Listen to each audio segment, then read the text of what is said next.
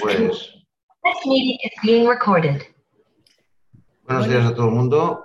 Eh, hoy tenemos, creo yo, un tema interesante, un tema central en nuestros servicios, que es la gestión de los riesgos que producen las radiaciones ionizantes y específicamente en la población pediátrica. Y para ello contamos con una persona con una larga, larga experiencia, la doctora Gloria Gómez, durante muchos años jefe de servicio de radiodiagnóstico en el Hospital Universitario Infantil Niño Jesús de Madrid.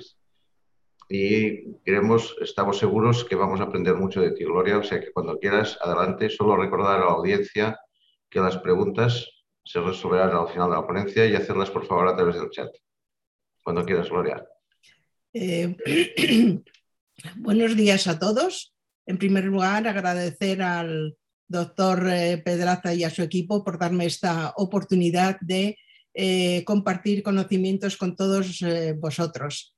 Eh, voy a hablaros de, un tema que es la gestión de los riesgos de las radiaciones ionizantes en radiología pediátrica. El contenido se resume en, esta diapositiva que dice que voy a exponer el marco regulatorio y el alcance en la práctica asistencial en pediatría. Vamos a definir las características que diferencian al niño del adulto, los riesgos que hay en pediatría, eh, sensibilizar de la necesidad de crear la cultura y de seguridad y gestión del riesgo radiológico, mantener eh, una comunicación estrecha con los médicos eh, prescriptores eh, sobre los riesgos y beneficios de las radiaciones ionizantes. Debemos informar eh, adecuadamente a padres y tutores sobre las técnicas y el uso de las radiaciones ionizantes y colaborar con los servicios de radiofísica para mejorar y optimizar la dosis que administramos. Y por último, debemos informar a la administración hospitalaria por qué, qué equipos y material y medios son necesarios adquirir. En primer lugar, vamos a hablar de la directiva Euratom del Consejo Europeo, por la que se establecen las normas de seguridad básicas para la protección de los periódicos derivados de la exposición a las radiaciones ionizantes. Esta directiva ha, sido eh, parcialmente traspuesta a la legislación española mediante el Real Decreto 601-2019 sobre justificación y optimización del uso de las radiaciones ionizantes con motivo de la ocasión de las exposiciones médicas y el Real Decreto que todavía sigue vigente en eh, 1976 por el que se establecen los criterios de calidad y en radiodiagnóstico mediante la eh, programación de los eh, programas de garantía de calidad. Y luego otros reales decretos que no voy a hablar de ellos, pero que eh, sí que entrarían dentro de eh, nuestro ámbito, como es el, el 1085-2019 sobre la instalación y utilización de aparatos médicos y el 1132-1990 sobre medidas fundamentales de protección radiológica eh, a las personas sometidas a exámenes y tratamientos médicos. La directiva Euratom eh, es muy amplia y extensa y en varios de sus artículos expone la necesidad y propone requisitos más estrictos en cuanto a la justificación de las exposiciones médicas, incluidas las personas asintomáticas, información que debemos proporcionar a los pacientes, registro y notificación de las dosis de los procedimientos médicos, así como el uso de niveles de dosis de referencia. Además, se requiere que se adopten medidas correctoras en caso de que se superen las dosis habituales. Luego tenemos dos eh, artículos que eh, eh, quiero resaltar, como es la práctica de detección de imágenes no médicas que eh, sirven para evaluar el desarrollo físico del niño y del adolescente en relación con la carrera del deporte y evaluación radiológica de la edad. Y en el artículo 61 habla de prácticas especiales como es eh, los niños, que los considera así, las que formen parte del cribado sanitario y las que impliquen alta dosis al paciente. Y se debe garantizar pues, tanto medidas de equipos técnicos y equipo auxiliar para desarrollarlo. Esta transposición de la directiva en el Real Decreto 601-2019 recoge varios artículos y quiero comentar algunos de ellos. El artículo 3 habla de la justificación de las exposiciones médicas. Dice que es responsabilidad tanto del médico prescriptor como del radiólogo y deberán dar información a la persona expuesta eh, sobre los beneficios y riesgos asociados a la dosis de exposición. En el artículo 4 habla de las prácticas especiales como es la infancia y las que formen aquellas del cribado sanitario. El personal sanitario y técnico deberá disponer de una formación específica a tal. El artículo 6 habla de la optimización de las exposiciones médicas y eh, la protección radiológica se optimizará mediante el criterio ALARA que todos conocéis y en los procedimientos de radiología intervencionistas se establecerán y aplicarán niveles de dosis de referencia y deberán ser revisados regularmente teniendo en cuenta los niveles de referencia europeos. Este Real Decreto, en el artículo 9, habla de los proyectos de investigación que las personas deben participar voluntariamente y además deben ser informadas de los riesgos y deberá planificarse los niveles de dosis que puedan obtener los mismos. El artículo 14 habla de las exposiciones accidentales y no intencionadas y deberá implantarse un sistema de registro, de análisis y notificación de seguridad. Y además se aplicarán medidas correctoras y se deben registrar dentro de los programas de garantía de calidad. El artículo 15 de este Real Decreto habla de los procedimientos y protocolos escritos para cada equipo y para cada categoría específica, especialmente en los niños, y se darán eh, referencias y orientaciones para la obtención de las imágenes, teniendo en cuenta la dosis de radiación, y deben ser estas genéricas y deben incluirse en la historia clínica y en los sistemas de gestión de peticiones. El Real Decreto 1976-1999, que aún sigue vigente, establece los criterios de calidad según el criterio ALARA que todos conocéis. El gerente titular de la instalación debe implantar un programa de garantía de calidad en la unidad asistencial, tiene que nombrar a un responsable del programa y nombrar también a un especialista en radiofísica para que se hagan los controles de eh, calidad y formar una comisión al respecto. Esta comisión depende, eh, los integrantes lo formarán dependiendo del tamaño del hospital y de, eh, número de personas implicadas.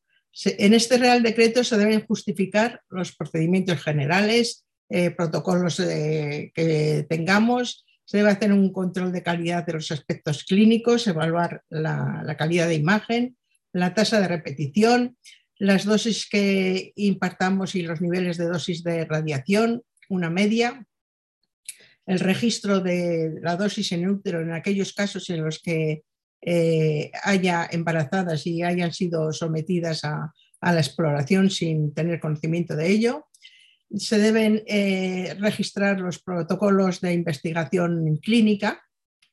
En las salas de espera debe existir información acerca del posible embarazo de la persona a la que acude al servicio. Se requiere una serie de requisitos de aceptación y, de estado de referencia inicial de los equipos. Se exige un control anual de, informes del estado de, de cómo están los equipos, de las intervenciones y reparaciones que se han hecho, etc. Y se deben establecer unos niveles de dosis de referencia y informes de dosimetría. También se requiere que el personal esté acreditado, bien los operadores, que son los que manejan los equipos, o los directores de las instalaciones que habitualmente suelen ser los radiólogos. Y se requiere también un programa de formación en protección radiológica. Y luego, pues estos, eh, eh, estos requisitos se deben enviar en, forma de informe anual al Consejo de Seguridad Nuclear y a las consejerías todos los resultados de, lo que se ha hecho al año. Y bueno, pues esta documentación debe estar archivada porque hay, hay auditorías, yo he tenido varias a lo largo de mi carrera profesional. Eh, vamos a hablar ahora de otro apartado que es que eh, los niños se diferencian muchísimo del adulto, no tiene nada que ver. Los adultos eh, eh, son completamente diferentes y los niños pues no hay que considerarlos como adultos pequeños. Su anatomía, las proporciones corporales en tamaño y volúmenes, pues son diferentes. La fisiología lo mismo, cambian con el crecimiento y la maduración. Hay muchas patologías que se ven en, niños y adultos, pero tienen distinto enfoque radiológico. Y muchos otros procesos patológicos pues solo se observan en recién nacidos, lactantes o niños y por lo tanto tienen distinta visión y distinto tratamiento según la edad que tengan. Y generalmente pues la aplicación de protocolos de imágenes de adultos pues eh, no se deben utilizar para los niños. Nosotros tenemos una ventaja porque siempre hemos trabajado con niños, aunque muchos de ellos a la edad de los 18 años se consideran adultos, pero tenemos esa, esa cultura. Eh, esta dificultad pues añade en hospitales donde eh, son generales y tienen poca población pediátrica.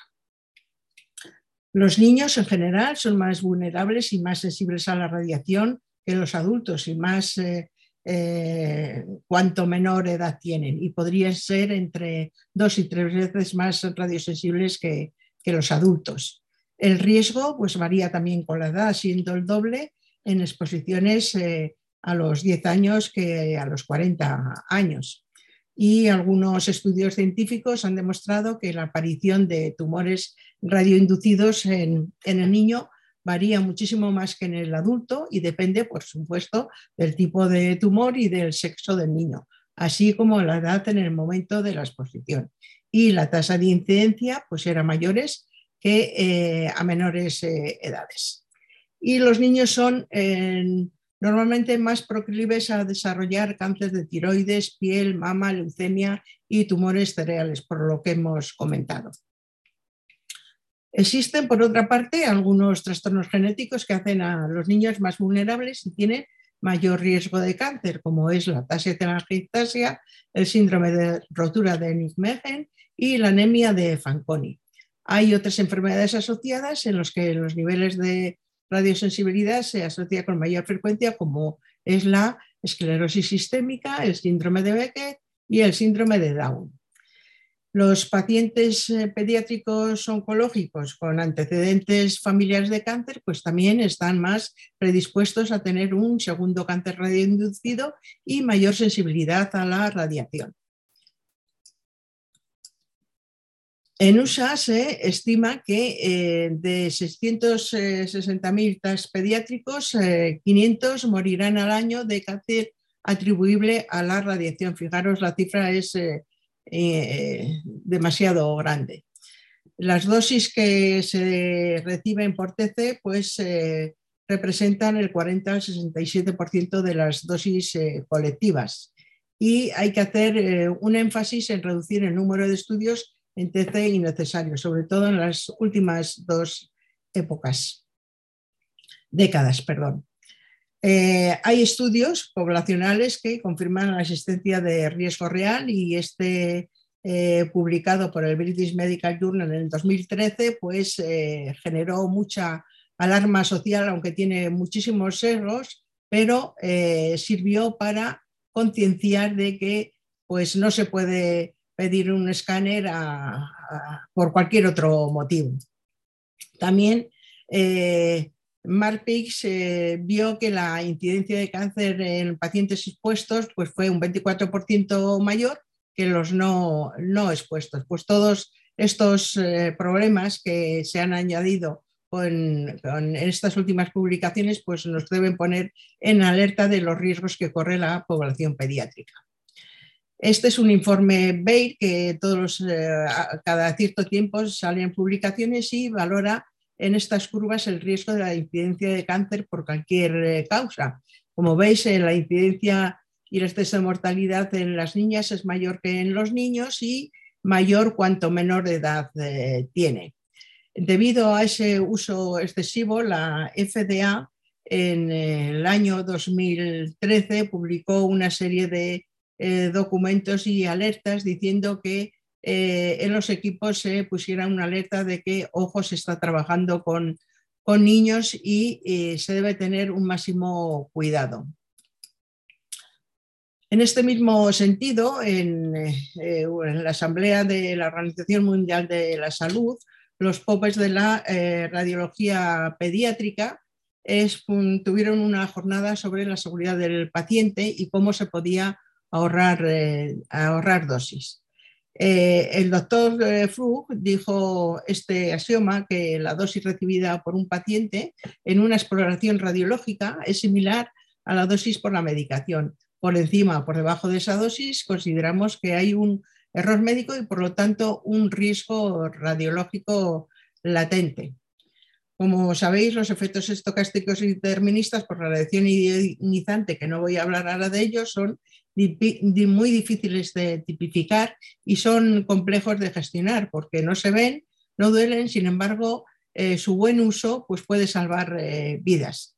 Y la protección radiológica pues, se garantiza, primero, pues, cumpliendo la legislación que es obligatoria y segunda, aplicando normas de calidad y de seguridad al proceso radiológico. Y aún así, pues tendremos la incertidumbre de la dosis que estamos impartiendo. ¿Qué riesgos hay en pediatría y por qué se producen? Bueno, pues los mismos riesgos que en el adulto y por lo que hemos comentado anteriormente, pues específicos en, los niños. Lo primero, incumplimiento de la legislación. Están ahí los reales decretos y, bueno, pues eh, o bien no los conocemos o no los eh, aplicamos. Solamente se, suelen atener a los aspectos administrativos. En cuanto al equipamiento, pues eh, como en pediatría eh, se valen de que tienen pocas listas de espera y hacen poco, pues bueno, pues estos equipos baratos y no debe ser así. Eh, también su utilización arbitraria, los equipos envejecen más tarde, mal uso de protocolos, fallo en ajuste de los parámetros en el campo, colimación, falta de inmovilizaciones, etc. Y no hay una cultura, mm, aunque ya se está avanzando en este tema, sobre la seguridad y el conocimiento de los riesgos en general y en particular en pediatría. Luego comentaremos pues, una novedad en cuanto a protectores eh, eh, gonadales en los niños que ya comentó la doctora Esparza en una sesión en febrero. En cuanto a recursos humanos, pues muchas veces se hacen contratos sin experiencia por eh, las prisas y porque, porque hay bajas, sobre todo en el personal técnico, y también por falta de empatía y la poca experiencia en trabajar con niños. Y luego, pues también a veces no hay entornos facilitadores como pueda ser decoración o eh, sistemas para mantener eh, a los niños eh, que colaboren. formación, otra de las causas, pues puede ser la formación escasa en protección radiológica en gestión de, riesgos. Y también la falta de auditorías, tanto internas como externas solamente el Consejo de Seguridad Nuclear pues, hace auditorías de aspectos técnicos, como puede ser la, instalación y que se eh, cumplan los, reales decretos. Eh, los riesgos todos los años, eh, que es una fundación americana, suele publicar los 10 riesgos relacionados con el uso de la tecnología. Y, llama la atención que en el año 2014 publicó tres riesgos asociados al uso de la tecnología radiológica. El primero de ellos fue el uso del TC en pacientes eh, pediátricos. Estaba incrementándose las, peticiones y bueno, pues eh, había poco conocimiento. Por otra parte, los equipos eh, radioquirúrgicos en quirófanos, hay mm, mucho personal rotante, habitualmente se manda a, estos sitios, es un ambiente hostil, fuera del confort del técnico y bueno, pues eh, por otra parte se trabaja de forma incómoda y es uno de los riesgos. Y luego también el uso de em, protocolos de adultos en niños. Eh, esto trajo a sensibilizar a, los eh, intérpretes de stakeholders del uso de esta tecnología y eh, al año siguiente, uno de los riesgos que eh, se describió fue el uso indiscriminado de la em, radiología digital. Como sabéis, eh, se puede dar más dosis o menos dosis y bueno, pues uno cambia la imagen, pero mm, puede que estemos dando más dosis de radiación de la que toca y algunos estudios confirman esa existencia real. Ya en los últimos años, pues no, eh, los únicos eh, descritos que han sido han sido en relación con em, el uso de, las eh, técnicas eh, digitales y eh, el año pasado pues, fue la inteligencia artificial en la aplicación de la imagen médica, pero no así como la tecnología. ¿Por qué se producen estos fallos y cómo evitarlos? Bueno, pues todos conocéis el famoso queso de, Rison, pues porque no hay comunicación entre eh, los distintos estamentos en eh, los cambios de turnos, porque hay una falta de supervisión por uso de tecnología y protocolos no adecuados, porque haya formación deficiente o falta de eh, verificación. ¿Qué defensas tiene el sistema? Pues lo primero, el cumplimiento de la ley, que todos debemos estar eh, formados eh, e informados. Debemos implantar normas de calidad que, aunque no son obligatorias, pero sí ayudan a que el proceso radiológico sea de, calidad y cumpla los criterios y evite errores.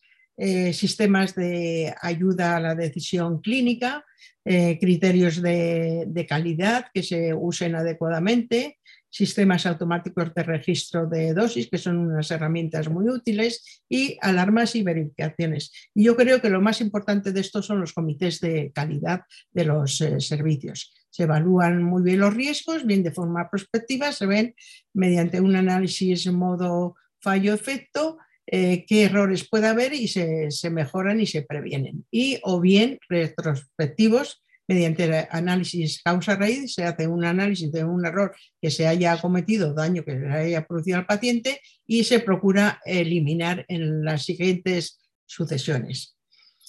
Por lo tanto, la implantación de los programas de garantía de calidad que son obligatorios y la aplicación de normas que son en general de calidad, pues mejoran la gestión del riesgo del paciente, la calidad y, por supuesto, la seguridad. En este sentido, tenemos que tener en cuenta que el paciente ocupa el centro de, la atención em, del proceso radiológico, debe informar el médico que prescribe las pruebas de, lo que se le va a hacer, cómo se le va a hacer, qué riesgos tiene. Eh, eh, en, ese subproceso pues puede valerse de los sistemas de ayuda a la decisión como la IGAI y de las guías y protocolos de eh, las exploraciones radiológicas de indicación de los pacientes. Pero estas guías no se han obtenido el propósito que deseado, porque eh, para que tengan eficiencia, aparte de, que deben ser ahora electrónicas, nada de tenerlas en un bolsillo, se deben consensuar con los médicos peticionarios, de tal manera que no tengamos discrepancia a la hora de pedir una exploración. El siguiente subproceso es la realización de la exploración. ¿Cómo lo hacemos? Pues optimizando los protocolos, que lo debemos hacer entre los técnicos, los radiofísicos y nosotros los radiólogos, valorando los protocolos, porque no valen los que vienen en los equipos de fabricación. Debemos en ese mismo acto de realización de la exploración, hoy día con los sistemas automáticos de gestión y registro de dosis, podemos evaluar aquellos casos que sobrepasan el por qué, debemos hacer un análisis y una gestión de, los ritmos y cerrar el, ciclo. Eh, por lo tanto, la gestión de, estos riesgos pasa, pasa, por la fase del estudio de las fases de los subprocesos, dentro del mapa de procesos que tenemos que tener establecido en cada centro, dependiendo de la cartera de servicios que se tenga. Se debe formar un grupo de trabajo, se debe formar una comisión en la que estén formados todo el personal del servicio, desde el administrativo que cita hasta el celador, y debe ser rotatorio de tal manera que se impliquen todos los profesionales en la cultura de la eh, seguridad y del riesgo radiológico. Se debe haber una comunicación eh, muy estrecha con, entre todos, deben eh, publicarse y hacerse mucha documentación eh, que nos ayudarán los servicios de calidad. Debemos hacer un análisis de la situación de nuestro servicio, identificar los riesgos, una, una evaluación, planificar las respuestas, desplegar, nombrar responsables y una implementación y un seguimiento de, de todos los procesos. Eh, para ello nos valemos de, un sistema de archivo documental en el que se incluyen toda esta documentación que es muy amplia, muy tediosa y bueno, pues cada centro lo adapta a eh, su modelo que establezca el servicio la unidad de calidad con la que tenemos que trabajar mano a mano. Eh, desde el mapa de procesos deben estar definidos los puestos de trabajo de todo el personal, tanto como del coordinador, los procedimientos de acogida del paciente en el escáner, en la sala de intervencionismo, en fin, en todas eh, ellas. Debemos tener eh, protocolizado el mantenimiento de todos los eh, equipos con sus definiciones, notas de información sobre los usuarios de dosimetría, eh, los procedimientos de trabajo, eh, todos los que, toda nuestra cartera de servicios en el, centro que tenemos, eh, gestión de la prestación urgente, no urgente, ingresados, todo eso en borradores y vamos adaptándolos y mejorándolos. Este, este, sistema documental, bueno, pues exige mucha dedicación, pero eh, los resultados son, son muy buenos porque todo el mundo se implica y se mejora muchísimo la gestión del riesgo radiológico. Eh, lo primero que tenemos que hacer es definir eh, los riesgos, tenemos que identificarlos, hacer un análisis, una evaluación y una corrección y acciones de, seguimiento. Debemos eh, hacerlo de forma manual, a pie de, sala, pues todas las incidencias que haya de los equipos, eh, abrirlas, definir eh, qué es lo que ha pasado, qué acciones se han realizado y poner las fechas y si se han cerrado o no. Actualmente, bueno, pues estos sistemas, aparte de hacerlos por escrito, pues para que no se nos olviden que en ese momento no podemos hacer los registros, debemos hacerlo de forma telemática. En Madrid tenemos el sistema CISEN, que es la comunicación de incidentes y errores en medicina, que está eh, implementado para esa acción, aunque luego ya se ha extendido al uso de las pruebas de diagnóstico por imagen. Bueno, pues se deben eh, describir qué es lo que ha pasado, cómo pudo pasar, eh, las acciones correctivas o preventivas que se hagan al respecto, informes y eh, análisis eh, causa-raíz en los casos que, eh, retrospectivos y luego pues acciones que se toman, qué plan, quién es el responsable, porque siempre hay que nombrar a un responsable y, un cronograma para evaluar y por supuesto la acción que, que, se hace. Esto, aunque parezca muy complejo al principio, pero hay que dedicarle mucho tiempo, pero de esta manera conseguimos mejorar la calidad de nuestro servicio y la gestión del riesgo. También eh, es obligación, y así lo exige la legislación, que debemos eh, informar al médico prescriptor de los riesgos de la radiación ionizante y de los niveles de dosis en cada exploración. En este sentido, la Comunidad de Madrid dentro de la estrategia de seguridad ha elaborado varios documentos, como es la dosis impartida en cada exploración, un decálogo de buenas prácticas para el médico prescriptor, pues que le indica eh, cómo tiene que hacer la exploración, eh, si hay otras alternativas, etcétera. Es muy largo de exponer, pero que bueno, todos conocéis eh, más o menos el uso que se debe hacer de las radiaciones en, en pediatría. Y eh, también quería comentar eh, las recomendaciones sobre protección gonadal. Ya expuso la doctora Esparza en una sesión que, aparte de las características técnicas de colimación y adecuada posición, que ahorramos mucha dosis, desde el año 2013 la Sociedad Española de Protección Radiológica y la SERPE hizo una nota técnica eh, comentando que sería recomendable no usar el protector gonadal en, las niñas. Pero ya eh, el año pasado, en 2019, la Sociedad Americana de Física Médica esta extensión la hizo a, los niños y en el Congreso eh, anual que hace la SERPE, el año pasado publicó una nota técnica al respecto recomendando su no uso. Eh, la Consejería de Madrid, dentro del Plan Estratégico de Seguridad, elaboró varios documentos. Uno de ellos se refiere a este tema insistiendo en que no es recomendable proteger eh, las gónadas debido a la dificultad que existe para colocarlas y luego también porque con el control automático de exposición pues corremos el riesgo de radiar eh, más.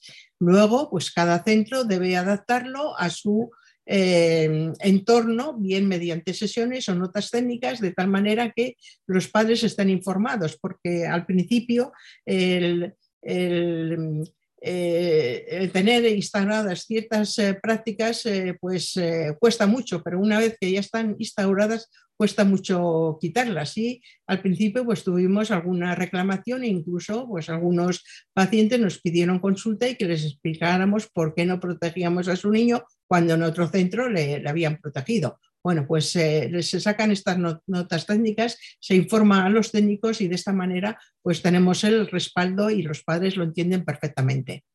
Eh, también la Sociedad Europea, en la misma línea, ha publicado también esa recomendación y la SERAN y la Asociación de eh, Técnicos Radiológicos y Graduados en Radiología, así como la Sociedad de Protección Radiológica y Física Médica, últimamente pues también están en la misma línea y a través de las redes sociales han eh, informado de, estas recomendaciones y se ha publicado en las páginas web.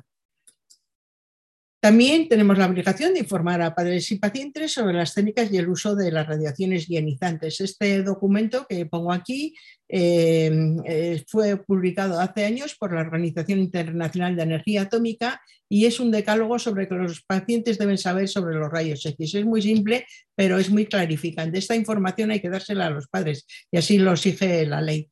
Hay muchísimas páginas web eh, en las que podéis encontrar información y que cada uno la puede adaptar a su entorno, como es el Colegio Americano de Radiólogos. Nosotros en el servicio, pues también hemos hecho cada año dentro del programa de garantía de calidad, hemos hecho documentos eh, con respecto a información, tanto para propia para dentro del servicio, como para el personal técnico, como para pacientes de lo que es un servicio, para qué sirve, qué hacemos, eh, qué preparación requiere cada prueba, etc.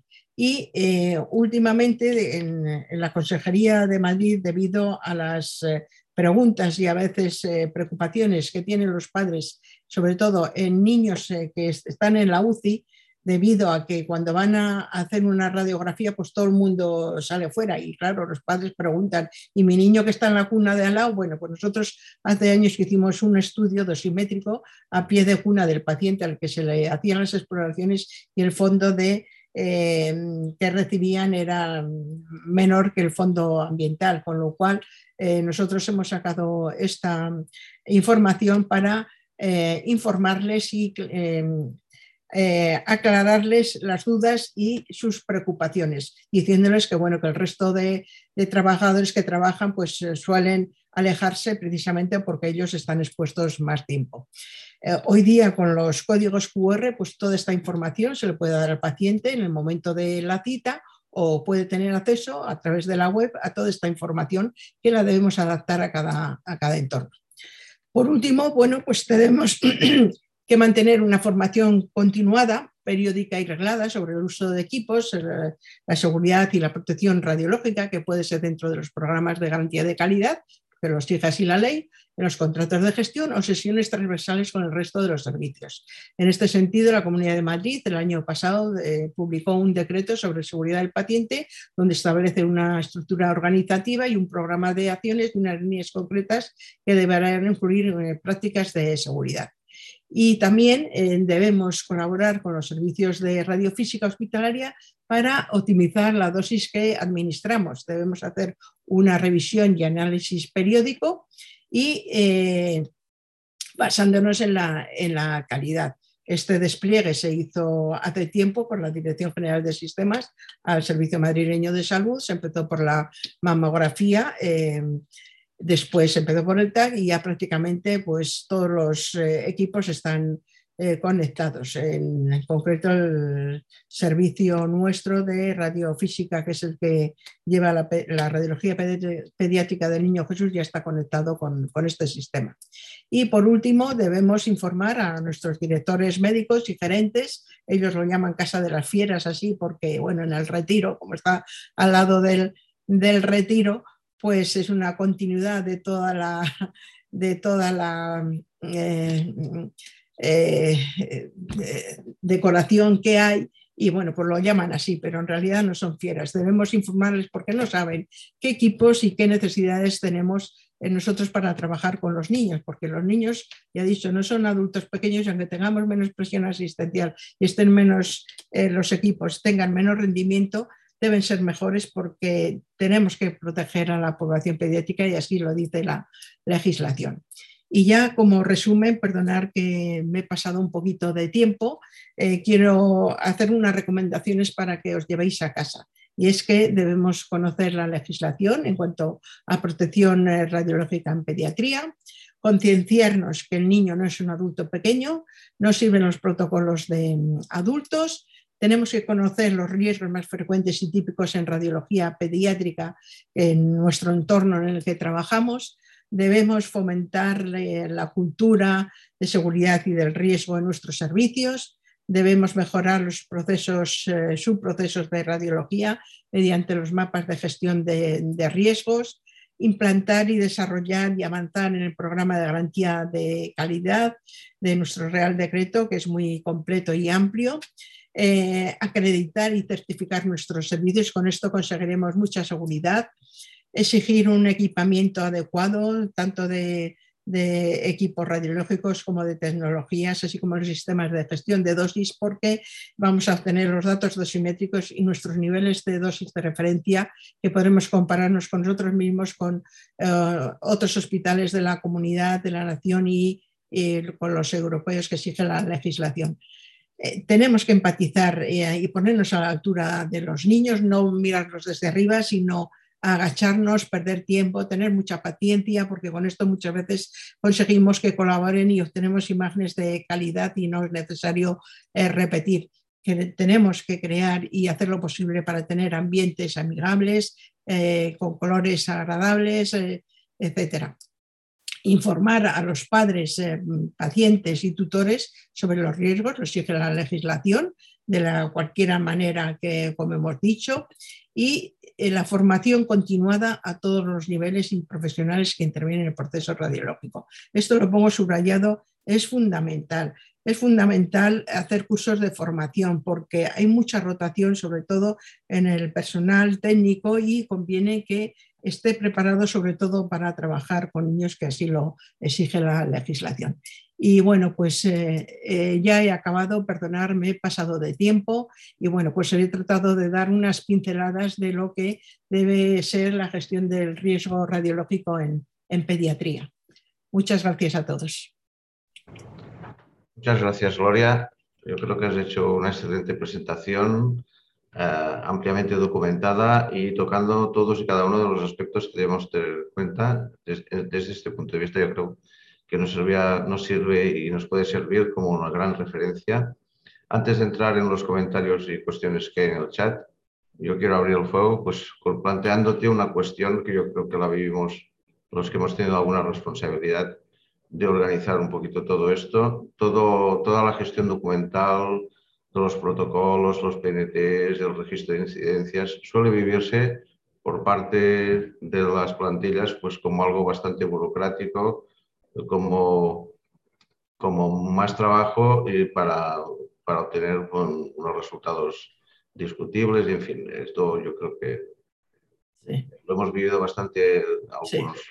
Entonces, eh, ¿qué, trucos, ¿qué trucos nos recomendarías para, para superar estos, estos obstáculos? Pues mira, eh, el truco es implicar a todo el personal y hacerlo pues eh, de forma amigable para mejorar pues la relación, el, trabajo y en definitiva pues eh, estar motivados para realizar nuestro trabajo de la mejor manera posible. Cuando todo está escrito, todo documentado, es muchísimo más fácil. Eh, todos o algunos hemos vivido situaciones, bueno, pues que por eh, necesidad imperiosa se ha tenido que contratar a, personal que no está eh, perfectamente preparado y, lo pasa fatal y corremos unos riesgos enormes. Entonces, bueno, implicando al personal, a todos, de manera rotatoria y haciéndoles ver que esto, aunque puede ser tedioso, es verdad que, mm, nosotros no tenemos la presión asistencial que tienen los adultos, tenemos que eh, motivarnos y motivar al, personal, que todo esto es por, mejorar nuestro trabajo y por, y por satisfacción, porque el trabajo bien hecho pues te satisface y, bueno, pues eh, te motiva. Es un círculo eh, vicioso en el buen sentido de, la palabra. Implicar a todo el personal. Sí, perfecto. Todos tenemos que hacer algo, todos. Muy bien. Eh, hay algunos comentarios, hay muchas solicitaciones en el chat eh, de diferentes eh, profesionales. hay un comentario de Luis Domínguez que insiste, pues quizás en esto de, de, quién no utiliza las, que suele ocurrir bastante frecuente, con bastante frecuencia, ¿no? que en la utilización de algunos equipos radiológicos como los arcos quirúrgicos, por ejemplo, pues no se suele habilitar por parte de las gerencias o no sé si tienen en cuenta que si contrata personal técnico eh, de radiología y a veces esa responsabilidad pues, son las propias enfermeras de quirófanos. No sé si tienes, si en vuestro centro esto pasa. Yo creo que esto paulatinamente ha ido desapareciendo, pero bueno, a lo mejor puede subsistir. Sí, bueno, eh, es, eh, es, complicado. Es, yo creo que, que, hay que tener una predisposición, oír, hay que oír mucho, sentir a todo el mundo que trabaje, que, se implique y bueno, pues eh, em, esas novedades y, bueno, pues colaborar, colaborar sobre todo y, y ayudar, ser asertivos, positivos y bueno, pues de, todo se sale. Al principio pues puede resultar complicado y es complicado, eh, para eso necesitamos ayuda de los servicios de calidad y, bueno, pues sobre todo eh, todo esto, el tema de registro y todo esto, pues mm, no debe ser el sistema punitivo, sino para mejorar eh, la satisfacción del, del, mismo trabajador, ¿no? Y bueno, pues con eso se consiguen eh, muchos avances en, el desarrollo de, este programa, que es obligatorio. Esperemos que la nueva legislación, a ver si hay alguna novedad. Y bueno, pues eh, eh, las normas que se establecen en los servicios de calidad, pues ayudan a, gestionarlo todo ello. No sé si he contestado a tu pregunta. Eso que, que, lo he hecho. Pilar Pérez Sanz nos, nos, nos, pide una puntualización porque dice que ha querido entender que se registran y se inscriben como incidentes de seguridad fallos del equipo, no como, como no funcionamiento, eh, o solo si esto se o solo si se observa que hay exceso de dosis o necesidad de repetir procedimientos por mala calidad de la imagen. Bueno, eh, el registro, primero hay que crear la cultura y entonces se crea la cultura eh, eh, estableciendo estas normas de, registro internas que ayudan pues, a, mejorar y, a no tener miedo y, estos fallos pues muchas veces no sabes de qué son. Es, implicar al personal en actividades que no solamente sea eh, disparar o hacer una, exploración. Yo creo que eh, tiene que ser el trabajo así, eh, eso no quiere decir que, todos los incidentes pues, se, registren en el, por ejemplo, en el caso de Madrid, en el CISEN, ¿no? El registro interno se deben hacer, estos comités de calidad se deben reunir como mínimo una vez a la semana, debe ser rotatorio y pues analizar los, riesgos, no debe ser punitivo, sino con eh, la idea de mejorar mejor, porque la satisfacción del trabajo bien hecho eso nos da tranquilidad. Y eh, bueno, pues es crear la cultura de que se acostumbren a, hacer registros y a, documentar y a escribir, a implicarse en, la gestión del servicio, porque todos, todos, no, nos cabe la menor duda que eh, eh, trabajamos en el proceso radiológico que empieza desde que se, pide la exploración hasta que se envía el, informe y de alguna manera pues todos tenemos, aunque tenemos nuestras competencias que están eh, escritas, si la cadena eh, va bien, acordaros del, queso de Resor, pues todo irá mejor, obtendremos todo eh, mejor calidad, mejor satisfacción para el paciente, que es lo que tenemos que conseguir, y para nosotros mismos. No sé si he contestado la pregunta. Yo creo que en, términos generales, yo creo que sí. Eh, quisiera invitar a, nuestra compañera, la doctora María José Cortés, que tiene otra perspectiva desde, desde, otro ámbito de formación respecto a lo que es la protección radiológica, si, que, si quiere hacernos algún comentario o pregunta. Buenos días. Primero, solo uh, buenos días, felicitarte, excelente. Yo totalmente todo de acuerdo. Yo quería añadir solamente a ver qué opinas del tema de la, de la medicina el, el, el, frenar, o sea, una vez ya tenemos la exploración solicitada y realmente aceptada, muchas veces seguramente los compañeros se encuentran en el caso de decir es necesario ¿no? esta prueba y cuántas veces la medicina defensiva ¿no? por parte de los compañeros de urgencias o los pediatras pues eh, nos obligan o, o sea, condicionan eso, que esa, esa exploración se tenga que, que realizar. ¿no? sí, te entiendo tu, tu pregunta. Eh, lo importante. suponiendo de que todo lo hemos hecho bien, ¿eh? de que los, o sea, realmente tenemos esa duda ¿no? de la justificación, ¿no? todo el resto del tema optimización, eh, está todo... Sí, sí.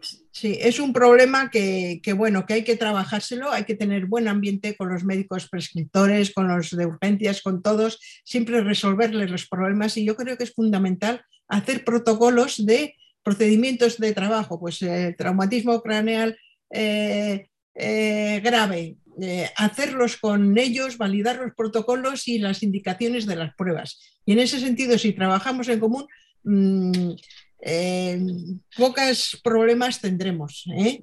Como decía la doctora Franco, que es que coges mucha enemistad pues, con médicos porque rechazas exploraciones, pero bueno, sí, yo creo que es fundamental hacer protocolos con, con los médicos que prescriben las pruebas eh, adecuarlos a, tu entorno y luego, pues en, esos decálogos o notas de buenas prácticas, eh, ante la menor duda, abrirnos y, recibir sus consejos.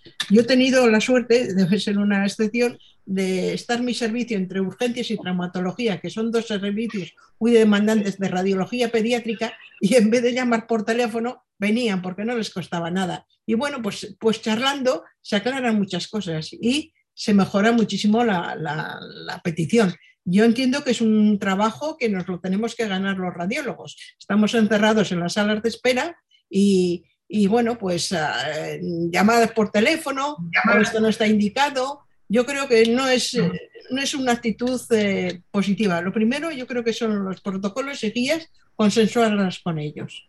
Y luego, pues si hay que rechazar alguna porque no esté indicada, pues llamarle por teléfono y decirle, oye, mira, según el protocolo que hemos hecho, no entra. ¿Tienes algún otro justificante para que deba hacer la exploración? Y bueno, pues mm, eh, es tener un entorno amigable y, razonado, ¿no? Y sobre todo trabajar en equipo, eso es fundamental. Muy bien. Muy bien, pues en el chat no tenemos más comentarios o preguntas. Eh, hemos agotado el tiempo más o menos dedicado a esta sesión. Eh, por tanto, si el doctor Pineda quiere hacer la, última puntualización. Gracias, Albert. Gracias, María José. Yo, no, yo solo para finalizar, pues felicitarle a Gloria porque realmente ha sido una presentación excelente que nos ha ayudado a sensibilizarnos ¿no? con, con la cultura de la seguridad y de la gestión del riesgo radiológico. ¿no? Es fundamental. Nos ha recordado que la importancia de tener siempre en, la mente que los niños no, son adultos pequeños, que los protocolos de los adultos no sirven y que es muy importante ah, tener un buen programa de garantía y calidad, ah, que nos será útil, pero es que además, aparte de que sea útil, es obligatorio por ley, como ha remarcado. Y sobre todo me quedo con dos aspectos claves básicos, que es que hay que involucrar a todo el personal, a que trabaja en un proceso radiológico con formación continuada y sobre todo comunicación. Y otro aspecto también muy importante que me ha gustado mucho es el hecho de trabajar en conjunto con el servicio de radiofísica. Esto es fundamental, ¿no, Gloria? no sé si quieres añadir algo más,